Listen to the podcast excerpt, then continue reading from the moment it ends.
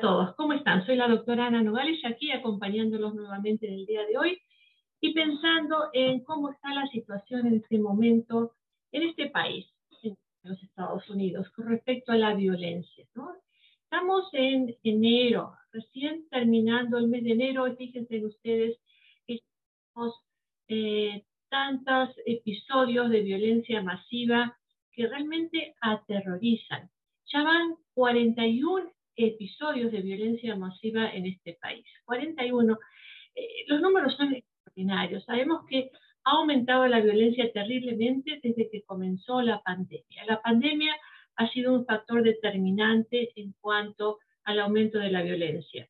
Eh, han habido el año pasado 647 actos de violencia masiva, de masacres, en el 2022. 647. Eh, los números son terribles porque eh, estamos en presencia de, tantas muertes, de tantas pérdidas de vida que, podrían ser evitadas, que no tendrían por qué ocurrir. Muertes de niños, de jóvenes, adultos, personas mayores. Eh, es, difícil poder encontrarle un razonamiento lógico a todo lo que está ocurriendo.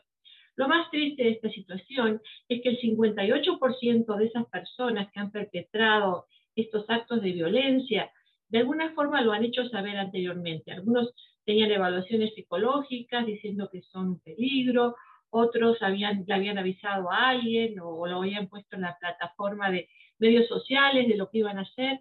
O sea que es posible que muchas de esas muertes pudieran haber sido prevenidas eh, si hubieran sido tomadas con más, con más seriedad. Ah, realmente duele pensar que, que, esto esté ocurriendo en un país como este o en cualquier país del mundo, ¿no es cierto? En otros países quizás no tengamos tantas estadísticas como las que tenemos aquí en este país, pero ¿cómo puede ser que una cosa así esté ocurriendo, no? Eh, sabemos que uno de los temas es la posesión de armas, eso ya se ha hablado tanto del tema, Fíjense que en Estados Unidos, que es el 5% de la población mundial, y sin embargo aquí en este país tenemos entre el 35 y el 50% de la propiedad mundial de armas de fuego. 88 armas por cada 100 individuos. Eh, la presencia de armas de fuego en, el hogar es un peligro, ¿no? Porque muchas personas dicen, no, la tengo cuidada, la tengo bajo una cajita, viene cerradita, no, no pasa nada, pero sin embargo, esas mismas armas de fuego en el hogar han constituido eh, un, terrible eh, problema para, la familia. Han fallecido varias personas. Fíjense que ocho niños mueren por día por causa de tener armas en el hogar. Por eso les digo todo. Entonces no podemos decir que no tener, que tener armas en, en la casa bien guardaditas, entonces eso no es un problema. Claro que es un problema, es un problema para todos. Eh, no existe esa cuestión de la seguridad de armas. Y bueno, mucha gente piensa que es necesario tener armas en el hogar para protección, si algo pasa, si algo ocurre. Pero, ¿usted piensa acaso que es necesario que hayan armas de fuego de alto calibre o ametralladoras en el hogar para protegerse? Me parece que, estamos hablando de, temas muy, muy diferentes, ¿no? Comparados con el resto del país, California tiene muy buenas leyes, o bueno, mejores leyes respecto a otros estados de la Unión, pero el tema del acceso a las armas sigue siendo vigente porque fíjense que en estas últimas dos masacres, la de Monterrey Park y la de Half Moon Bay, Half Moon Bay, perdón, han sido las personas que han cometido estos crímenes, compraron legalmente esas armas de fuego. Entonces, eh, por más que California esté bien no bien, bien no está, mejor que otros estados, eh, todavía esto sigue siendo un problema. Y claro que estamos todos de acuerdo, yo creo casi todos de acuerdo, en que eh, habría que haber eh, ciertas leyes que protegieran a, la comunidad en general acerca de la posesión de armas, ¿no? Que debían haber leyes que prohíban la compra de armas a personas que no están bien mentalmente o que se prohíban la venta de armas de destrucción masiva o que se prohíba la venta a menores de 21 años. Ah, es casi como lo más básico, ¿no? lo, mínimo que se puede hacer. Y todo esto tiene sentido si el Congreso se pusiera de acuerdo, pero por razones posiblemente políticas, yo creo, sí, mi opinión, eh, no se ponen de acuerdo, ¿no? Como que hay un juego de poder, a ver quién va a dar la última palabra, o si ustedes dicen esto, nosotros decimos lo otro, y bueno, sigue siendo esa pelea indefinida que nos mantiene en la inacción, en el no poder tomar decisiones que permitan prevenir esta pérdida de, vidas, de inútil de, vidas. ¿no? En las últimas eh, tres décadas se han perdido más de un millón de vidas. Tres décadas en los últimos 30 años, ¿no? Más de un millón de personas murieron por este tipo de situaciones. No, no, esto realmente es inconcebible. Es inconcebible. Eh, eh, este, son números que, realmente nos, nos pueden tocar a usted, a mí, a cualquiera. Y si le tocaron al prójimo, al, vecino, también nos toca a nosotros. ¿no? Y entonces, ¿a quién le echamos la culpa de todo esto que está ocurriendo? Se lo echamos a la pandemia, se lo echamos al gobierno, que no puede tomar decisiones que sean para el beneficio eh, del público, para la seguridad personal, o sea, los pleitos entre los partidos, o, o se le echamos la culpa quizás a quienes desenfrenan eh, esa violencia, a veces violencia verbal, eh, gente que, cumple un rol social en la comunidad como políticos o otras personas que de pronto eh, desenfrenan una catástrofe de violencia, que la hemos vivido todos, que la conocemos todos, y que eso hace que sea quizás de cierta forma el modelo para otros a seguir, o quizás nos hemos desensitizado acerca de la violencia y ya no la sentimos como algo terrible, sino como cosa de, la vida, ¿no? Y, a lo mejor los medios sociales tienen que ver con eso, a lo mejor los videojuegos tienen que ver con eso, pero ¿cómo se ha perdido, cómo se está perdiendo esa falta de respeto hacia el prójimo? ¿Será que la forma de vida actual de este país, aunque yo no creo que la violencia sea estrictamente en este país, sino en otros países del mundo también, pueda ser quizás por esa presión que mucha gente tiene de tener que ir a trabajar, de tener dos trabajos, de que los padres no pueden estar en la casa cuidando de sus hijos de la misma forma. Eh, esta es realmente muy compleja. Estamos todos viendo en pantalla los noticieros una guerra ahí en Rusia, Ucrania. Eh, como que la violencia está ahí en las manos de todos, ¿no? Entonces, es algo que es una realidad, que existe, es algo que estamos viviendo. Eh, me acuerdo que haciendo un poquito de investigación acerca de la pandemia que hubo hace muchísimos años, en, 1911, en esa época, cuando terminó la pandemia, la gente estaba feliz y quería vivir, quería gozar, porque la pandemia ya se había acabado y había un nuevo espíritu de creatividad, de generosidad, de apoyo al prójimo, de una vida mejor. En este caso, esta pandemia no nos ha dejado lo mismo. No, no, no nos está dejando lo mismo, porque yo no puedo decir que la pandemia se haya terminado todavía, ¿no? Eh, estamos viendo un proceso diferente, un proceso de agresiones. Ah, hoy hablé justamente con un paciente que maneja eh, los omnibuses eh, de la ciudad y me decía que la gente está cada vez más agresiva, mataron, asesinaron a una persona, a una mujer que conducía a uno de ellos.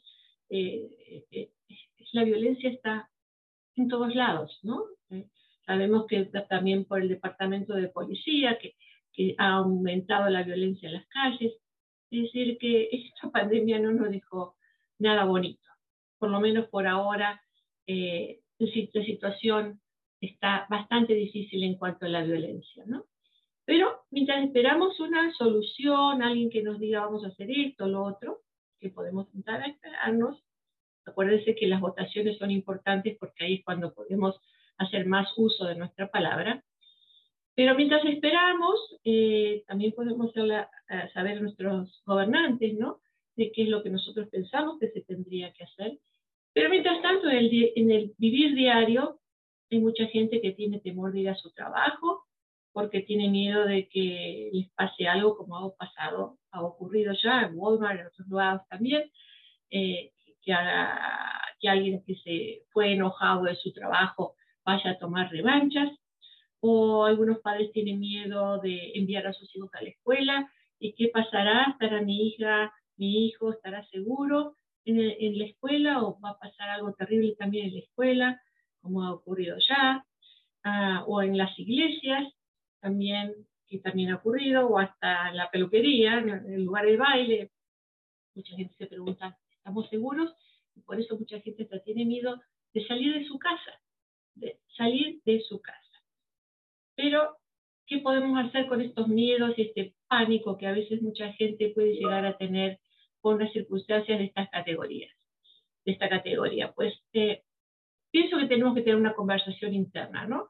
No podemos dejarnos paralizar por los miedos, porque la posibilidad que esto ocurra, sí, van a ocurrir más masacres, van a ocurrir, porque estadísticamente van a ocurrir, pero la posibilidad de que ocurran ya, ahora, mañana, pasado, acá mismo, a la vuelta de mi casa, son, no son mayores, son mínimas. Es decir, que si miramos en perspectiva, las posibilidades no son tan altas como para paralizarnos. Entonces tenemos que tener esa conversación interna que nos diga, sí, ¿cuál es la posibilidad de que esto ocurra? Está la posibilidad, pero es mínima.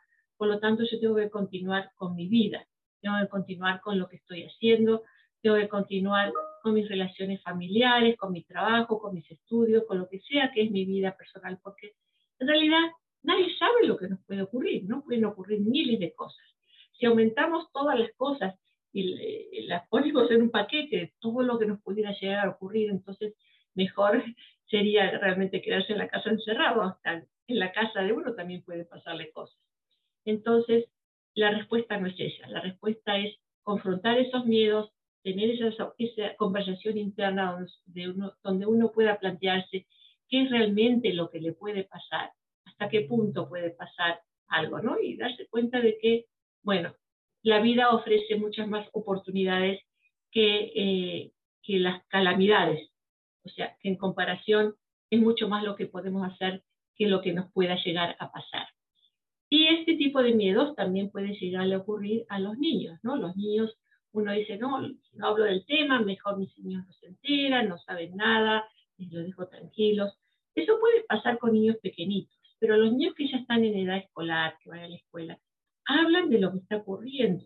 No podemos negar lo que está ocurriendo. Ellos se enteran. Por lo tanto, es mucho mejor hablar con los hijos de lo que está ocurriendo y, que ellos sepan, ¿no? Que ellos sepan por uno, por la información que uno tiene. Ahora, si usted es un padre o una madre que es muy ansiosa y tiene mucho temor, tampoco es conveniente que usted hable con su hijo o su hija y le diga, tengo miedo que esto ocurra. No, no. Transferir el miedo no es lo más saludable para, para los hijos tampoco. Lo que tenemos que hacer es, ah, primero que nada, escucharlos, saber qué es lo que ellos saben, para poder corregir lo que no sea realidad o lo que esté quizás exagerado, porque muchas veces en los niños se transmite la información y se va aumentando, ¿no? Se va haciendo una bola de nieve cada vez más grande. Entonces, escuchar cuáles son los temores, qué es lo que están viviendo ellos y poder corregir lo que no sea correcto. Y después poder hablar de la situación, pero con calma. Nuevamente, si usted es una persona muy ansiosa, deje que su esposo hable, o si usted, señor, es muy ansioso, deje que su esposa hable con los hijos. Y si no, cálmense, si están los dos ansiosos, pues tienen que calmarse antes de hablar con sus hijos, ¿no? Y explicarles de que están seguros, de que en realidad, en realidad nadie está seguro en la vida, ¿no? Pero que dentro de lo que podemos llamar seguridad, están seguros, están protegidos en el hogar por los padres, o sea, afortunadamente no estamos viviendo en Ucrania, donde caen bombas a cada rato. Esa es una situación muy diferente, muy, mucho más trágica. Pero poder reasegurar a los niños que están bien, que pueden ir a la escuela bien, y en caso de urgencia, qué es lo que pueden hacer, si son mayorcitos, si ya tienen su teléfono, cómo comunicarse, si tienen alguna duda, alguna pregunta, si tienen algún temor de algo, que sepan que están en control. El tema del control es tan importante porque eh, uno piensa que tiene control de la vida, pero realmente no tenemos control de la vida, ¿no? Entonces, cuando hablo de control, control dentro de lo que uno pueda hacer. Cosas nos van a pasar en la vida siempre, ¿no? No, conozco a nadie que nunca le pasó nada, que fue todo tranquilo, ¿no? Si hasta a la reina Isabel le pasaron miles de cosas, ¿cierto? quizás un mal ejemplo, pero lo que quiero decir es que a todos nos pasan cosas en la vida, no tenemos control total de nuestra vida. Lo que tenemos el control es de lo que podemos hacer, de cuáles son nuestras respuestas, de cómo podemos conversar interiormente con nosotros mismos para calmarnos, de qué podemos hacer para relajarnos, de qué podemos hacer para dormir mejor, de, a quién podemos llamar si tenemos dudas o si no nos sentimos bien, quién es nuestro apoyo, saber que podemos hacer lo mejor dentro de las circunstancias que se nos han dado. Tenemos, podemos tener control de nuestras emociones, podemos tener control de nuestras reacciones. Y si sentimos que no tenemos control, que la situación es mucho más severa de lo que podemos manejar, también están los terapistas, los psicólogos, para que le puedan ayudar, también en medicinas que pueden ayudar si uno está fuera de control. Tener un trauma no es nada agradable. Tener un trauma es algo que tiene que ser tratado. Si usted está viviendo un trauma, pues busque ayuda porque no, no está bien vivir en trauma. No está bien ni para usted ni para las personas que lo rodean, porque todos sufren cuando hay un trauma. Así que buscar ayuda es sumamente importante. Pero también tener un cierto control de las noticias que le llegan a uno, ¿no? Porque por un lado es importante estar bien, estar bien informado de lo que está ocurriendo, necesitamos saber lo que ocurre alrededor nuestro para saber qué esperar, pero también no podemos invadirnos con imágenes continuas de lo que está ocurriendo. Por ejemplo, con, eh, con lo que ha pasado en, últimamente acá en Monterrey Park, que sería lo más local, ¿no? Si miramos noticieros, continuamente nos muestran imágenes de gente llorando, de gente viviendo esa tragedia tan terrible. y bueno, realmente lo siento mucho, muchísimo, la tragedia, principalmente para las personas que han perdido un ser querido, es muy lógico. Pero si uno es una persona sensible y se pasa horas mirando, o, gran parte del tiempo mirando lo que ocurrió, la tragedia, la gente, eso lo envuelve a uno dentro del trauma. Entonces, es importante estar informado, pero limite usted esas imágenes y esos comentarios a veces que, la prensa transmite, para la prensa es necesario hacerlo porque están transmitiendo información y porque saben que eso también llama la atención de, los oyentes o de los que están, de la audiencia en general. Pero para usted, si usted es una persona muy sensible a estos temas, pues no mire tanto, no escuche tanto, esté informado, lea quizás, pero no esté tan compenetrado en la tragedia porque uno puede vivir el trauma junto con la persona que ha sido traumada simplemente por el, hecho de estar observando repetidamente lo que ha ocurrido. Entonces es importante que nos cuidemos, es importante estar bien, nosotros como adultos, es importante estar bien con los niños, es importante hablar del tema. Cuando uno no habla del tema, cuando uno lo evita, ese dolor, ese trauma sigue repitiéndose internamente. Y al hacer eso no se resuelve. Eh, uno piensa que puede guardar ciertas cosas que le pasan a uno y hacer como que no existen, pero no, el trauma es importantísimo poder hablarlo y poder eh, desmesurarlo y poder trabajarlo para que no nos afecte o por lo menos que no nos afecte tanto. Lo mismo con los niños. Así que no hablar del tema con los niños es un mensaje para los niños. los niños cuando los padres no quieren hablar de un tema tan importante, lo que entienden es que es tan temerosa la situación que ni mi mamá ni mi papá quieren hablar de eso porque están aterrados. Y si mi mamá y mi papá están aterrados, yo estoy más aterrada todavía, o aterrado, ¿sí?